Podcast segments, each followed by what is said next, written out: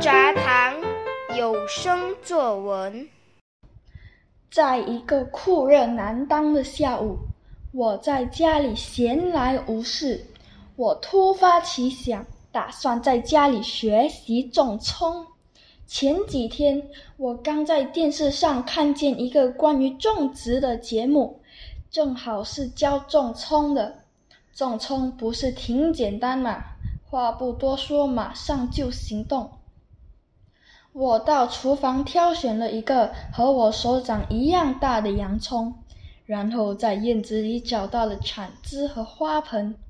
我向爸爸要了一些泥土，那可不是普通的泥土，那是爸爸在网上购买的高级营养土呢。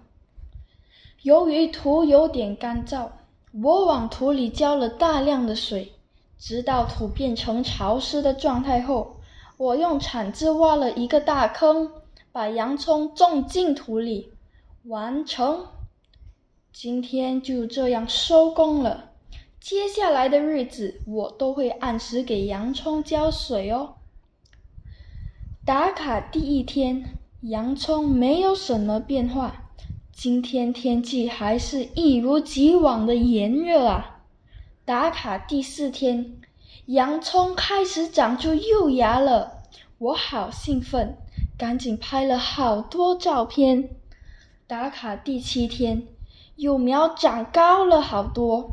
今天天气意外的凉爽呢。打卡第十天，今天下大雨，我赶紧把葱移到屋檐下，避免我的宝贝葱被淋到雨。我一定要好好保护它。绝对不能让他受到一丁点的委屈。一天一天的过去，我家的葱都长成大姑娘了。今天是收成的好日子，我还真不舍得。我含着泪水用剪刀把葱剪断。